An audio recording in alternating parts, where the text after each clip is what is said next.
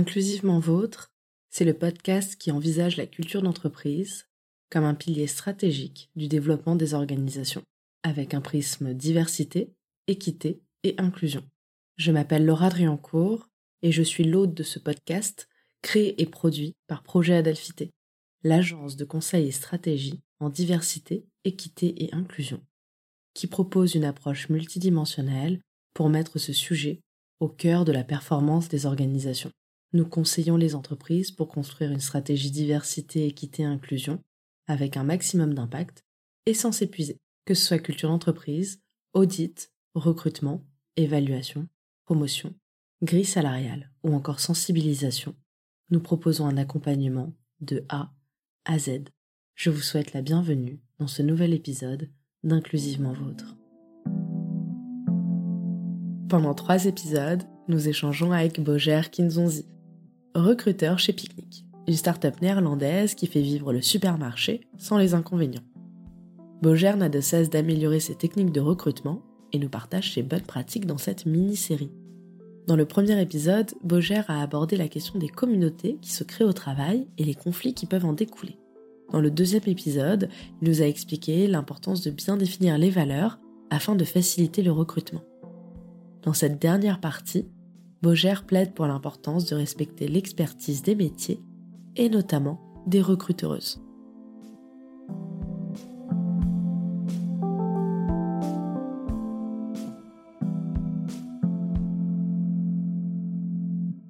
Je te propose qu'on avance sur les pratiques managériales que tu aimerais voir davantage. Oui, bah, j'aime bien en premier la reconnaissance parce que. On a un problème dans ce pays avec la reconnaissance. Oui, on ne sait pas vraiment sur quel pied danser. Euh, et euh, enfin, je le dis moi le premier, on ne sait pas si euh, est-ce qu'on célèbre nos victoires, mais est-ce que dans ce cas-là on met orgueilleux, être confiant, ou est-ce que bah, si on célèbre pas, on est un petit peu trop timide et, et la, la, la reconnaissance, c'est bah il y, a peut-être cette pensée, on se dit bah, que si on la et eh ben la personne va le prendre pour acquis. Mais euh, non, pas du tout. Euh, moi, j'aime bien qu'on me dise, et je veux pas une fanfare à chaque fois, mais euh, qu'on me dise, ouais, bien joué. Ouais, c'est vraiment mais, ouais, une petite tapote sur l'épaule parfois. encore une fois, adapté à, ce qui a été fait. Un, un recrutement, c'est la première fois que j'ai fait ce poste, c'est la première fois que je poste était dans l'entreprise, et il était très complexe complexe au point où j'ai mis l'intitulé sur LinkedIn, il n'y a rien qui est sorti. Et c'est, il était hyper intéressant. Mais j'ai adoré le chercher. Mais c'était une relation de, d'amour et haine parce que, ah, j'adore ce que je fais, mais j'aimerais avoir des résultats.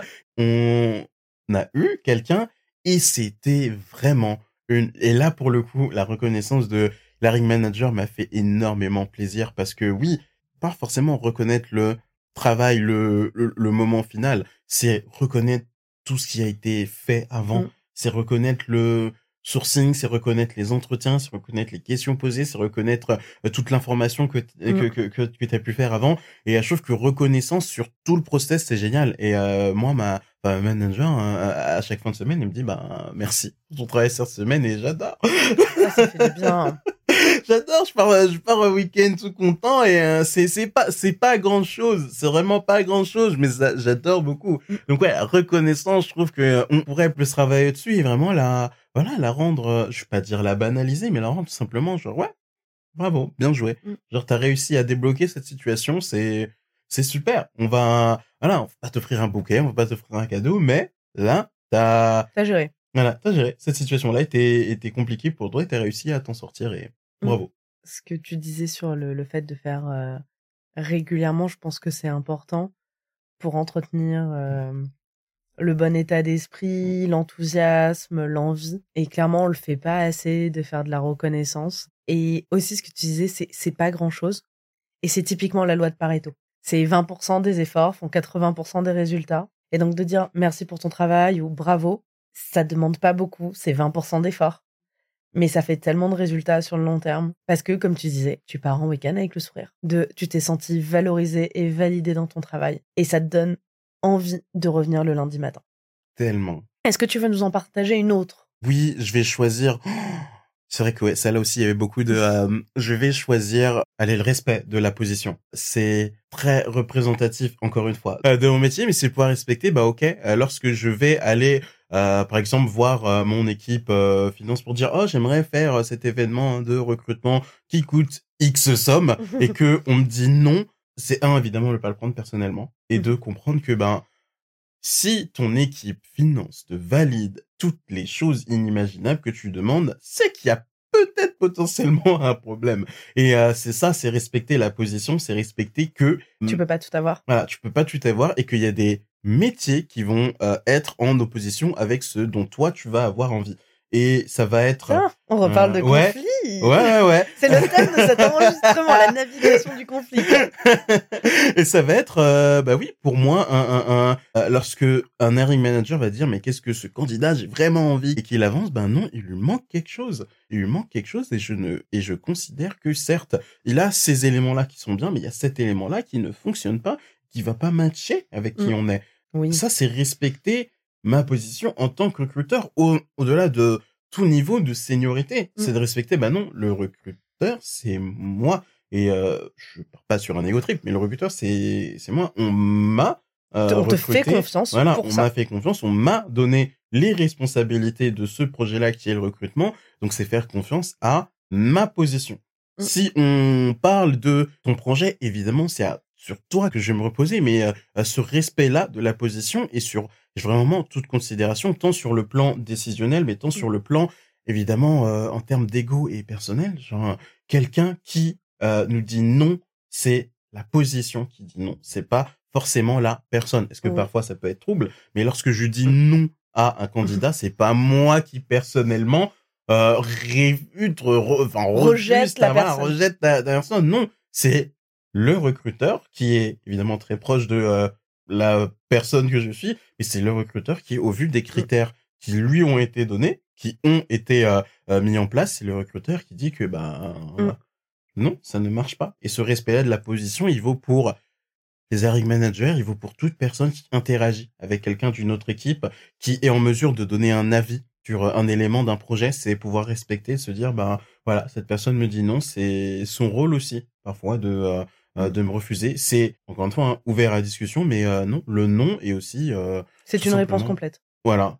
C'est, bah non, je te dis que tu ne peux pas faire cet événement qui coûte 10 000 euros pour potentiellement recruter une personne. Ça, alors qu'on a des personnes dans le pipe, alors qu'on mmh. peut sourcer. Non, d'un point de vue financier, ça n'a pas, de sens. Et parfois, je suis tout à fait en phase avec ça. Mmh. Juste que, ben, il faut tenter. Et je pense sur ça, quand on va faire une requête, je le vois trop souvent. Les gens font des requêtes, ils font juste la requête. Ils expliquent pas ce qu'il y a derrière. Mmh. Et moi, je sais que en tant que chef d'entreprise, et j'en parlais avec un chef d'entreprise euh, dans le dans le podcast, qui sera sorti quand on sortira cet épisode. Mmh quand on est chef d'entreprise, on dit beaucoup non. Et parfois, juste ça devient un, un réflexe de, en fait, c'est pas ce qu'on avait en tête, donc on dit non. Et c'est très frustrant pour les gens en face. parce qu'on a l'impression que peu importe ce qu'on propose, la personne dit toujours non. Mais une bonne manière de contourner ça, c'est de construire l'argumentaire de notre requête. Parce que parfois, hein, ça nous permet de, nous, de, se rendre compte qu'en fait, c'était une mauvaise idée. Oui. Voilà, et donc comme ça, on fait perdre de temps à personne et on crée pas une frustration. Et on peut voir aussi bah, peut-être les points d'achoppement, et donc on peut les corriger et arriver avec une meilleure proposition in fine. Et donc ça fait gagner du temps à tout le monde. Ça montre au, au boss, parce que je parle de CEO, mais ça marche pour les N plus 1, etc ça montre à la personne euh, N plus 1 qu'en fait on a bossé le sujet, qu'on l'a réfléchi. Et donc ça la rend aussi plus amène à nous confier tout le projet. Et à dire, bah en fait franchement, euh, j'aime beaucoup comment tu as réfléchi ça, teste. Mm. On va tester, euh, on va le mettre dans tel niveau de priorité, etc. Ou tu peux l'avoir en side project si tu veux, si tu as du temps à côté. Et donc, je t'accompagne dessus, mais je te propose, tu fais un rétro-planning, tu fais de la gestion de projet, et on fait des points régulièrement pour voir comment tu avances, mais tu es en autonomie. Et ça permet aux personnes de grandir, en fait. Et en fait, du coup, ça rend le nom plus qualitatif. Je m'explique. Parce que c'est pas juste un nom où ça n'a pas fité dans l'esprit du CEO. C'est un nom qui force le CEO à prendre en compte toutes les options qu'on a présentées, enfin les arguments qu'on a présentés, et ça, ça force la personne à justifier son nom, à prendre en compte vraiment les arguments qu'on a donnés, et ça force la personne à avoir un angle différent qu'elle n'aurait pas nécessairement eu par elle-même, parce qu'on est tous et toutes humains, humaines, mmh euh, et donc on a des angles morts. Et parfois, ça fait son petit bonhomme de chemin, et après, on en reparle en disant, mais en fait, ça, c'était une bonne idée. et on redit à la personne, en fait, euh, j'ai repensé, il faudrait peut-être qu'on ajuste ça comme ça, comme ci, comme ça. Et euh, si on peut le faire comme ça, bah en fait, je vais te donner un feu vert. Et donc, travailler en amont, et ça revient encore à ce qu'on disait, il faut prendre le temps, il faut travailler en amont ces idées, parce que comme ça, on améliore. Alors, ça veut pas dire qu'il faut passer 300 000 ans pour que ça soit parfait. Il hein, faut quand même itérer euh, un peu vite, parce que les idées, c'est bien, l'application, c'est mieux. Fait, c'est mieux que parfait. Mais voilà, de réfléchir aux arguments de pourquoi on pense que c'est un bon projet, bah, c'est plus facile de pitcher ensuite. Et du coup, si la personne nous dit non, bah, on peut demander, on peut engager la conversation. Bah, Est-ce que tu peux m'expliquer pourquoi? Et du coup, même si c'est une discussion qui va prendre un quart d'heure ou une demi-heure, mais au moins on aura vraiment évacué de est-ce que le projet valait la peine? En fait, juste à l'heure actuelle, on n'a pas le temps, on n'a pas la bande passante et c'est pas assez haut dans les priorités, le niveau d'urgence et d'importance pour qu'on le fasse passer en prio. Par contre, on peut dire si on remplit telle et telle condition, là, on le fait passer ton projet. Mm.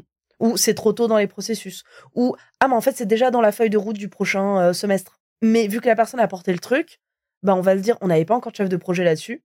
Est-ce que tu veux être chef de projet le prochain semestre? Et donc, on va ajuster euh, les projets euh, que la personne gère. Mm. Voilà. Tout ça étant dit, moi, j'aimerais bien qu'on parle un peu de toi. Mm-hmm. et j'aimerais bien que tu nous parles, en gros, d'une erreur que tu ne referais plus jamais et d'un conseil que tu te donnerais en mm. début de carrière. Une erreur, bah, on va revenir sur euh, euh, quelque chose que j'ai pu dire lorsque j'ai parlé euh, de positivité. Ça a été, bon, évidemment, fait des erreurs tous les jours, mais je pense que celle qui est vraiment restée avec moi, c'est la même erreur plusieurs fois, et ça a été de pas forcément célébrer correctement mmh. les réussites que j'ai eues. Ça peut paraître très me dit comme ça, mais euh, lorsqu'on va sur la durée, enfin ça fait quasiment maintenant cinq ans que je fais du euh, que je fais du recrutement et à mi bout à bout, euh, il y a des moments où j'ai fait des choses qui étaient très bien, j'ai eu des réussites mmh.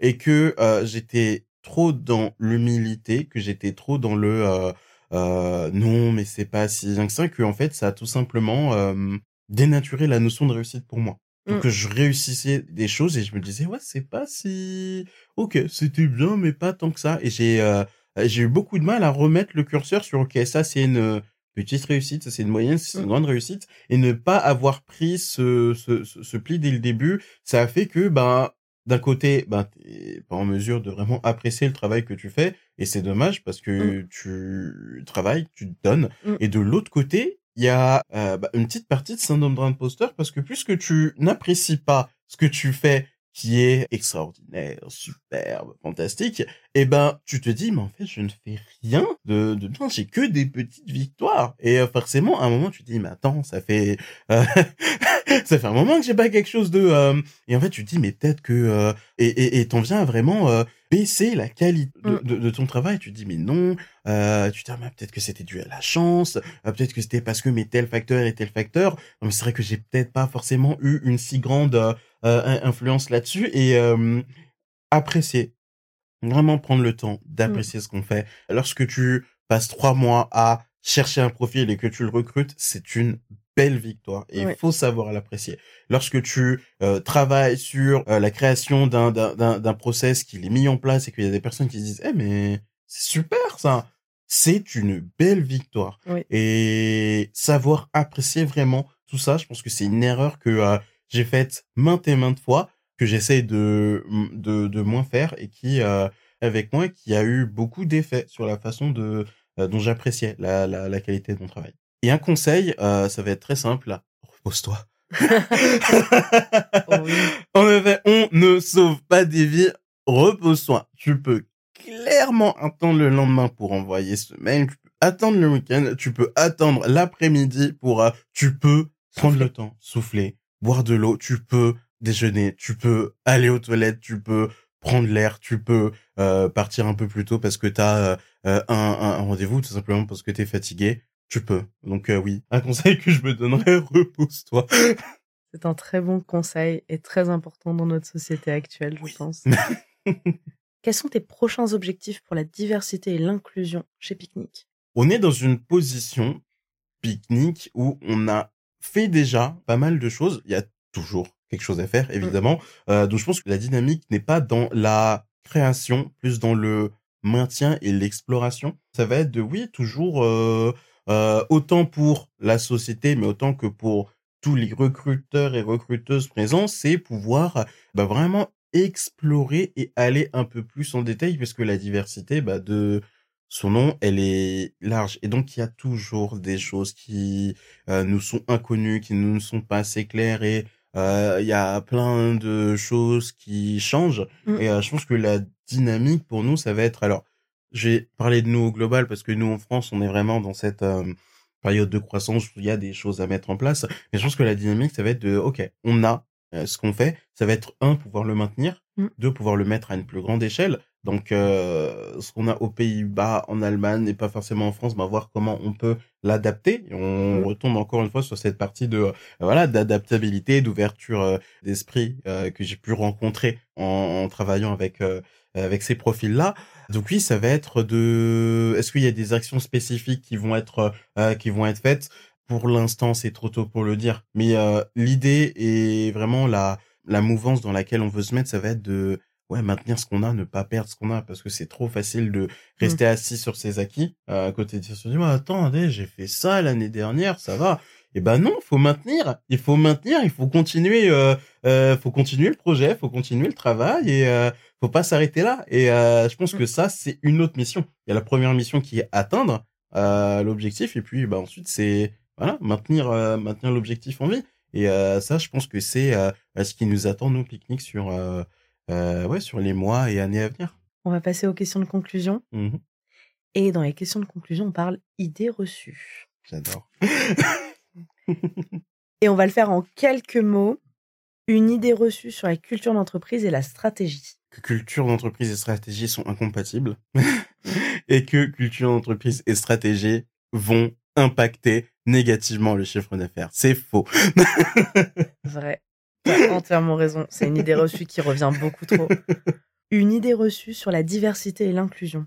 Alors que c'est nécessaire, qu'on peut toujours faire plus. Croyez-moi, si vous pensez que oui, mais on fait déjà beaucoup, certes, mais ça n'empêche pas qu'on peut faire plus. Euh, et je pense que c'est très important parce qu'on le voit beaucoup euh, sur tous les sujets lorsqu'on essaye d'inclure euh, d'inclure quelque chose. Ce n'est pas parce que on va inclure une personne dans le cercle qu'on va sortir des personnes du cercle. C'est Mhm. pas ça l'inclusion. L'inclusion, c'est que tout le monde soit dans le cercle et c'est vraiment faire en sorte que bah, tout le monde soit là, ne pas avoir cette peur que je peux voir. Oui, mais voilà le et c'est toujours voilà, un nominatif le ce il, cet hypothétique qui va prendre. Non, il n'y a Mm. pas de place à prendre. L'idée, c'est pas de prendre des places. L'idée, c'est d'en créer de nouvelles qui sont adaptées pour les personnes qui, euh, euh, bah, qui sont là, qui sont en marge et qui ont envie, encore une fois, d'être sur la même table avec tout le monde. Ça revient à l'expression euh, de la marge au centre, qui est le titre d'un livre de Bell Hooks. Et comme tu disais, les personnes qui sont à la marge, qu'elles viennent au centre. Mm. Et donc, bah, qu'il n'y ait plus de, de marge en tant que tel. Alors, on a les groupes, comme tu disais, Mhm. mais après, on se reconnecte, il y a des croisements, Ouais. etc. Et euh, effectivement, il y aura plus de, de marge en tant que tel. Et pour finir, quelle phrase ou expression tu ne veux plus entendre? J'ai dû vraiment faire une sélection sur euh, et j'en ai trois.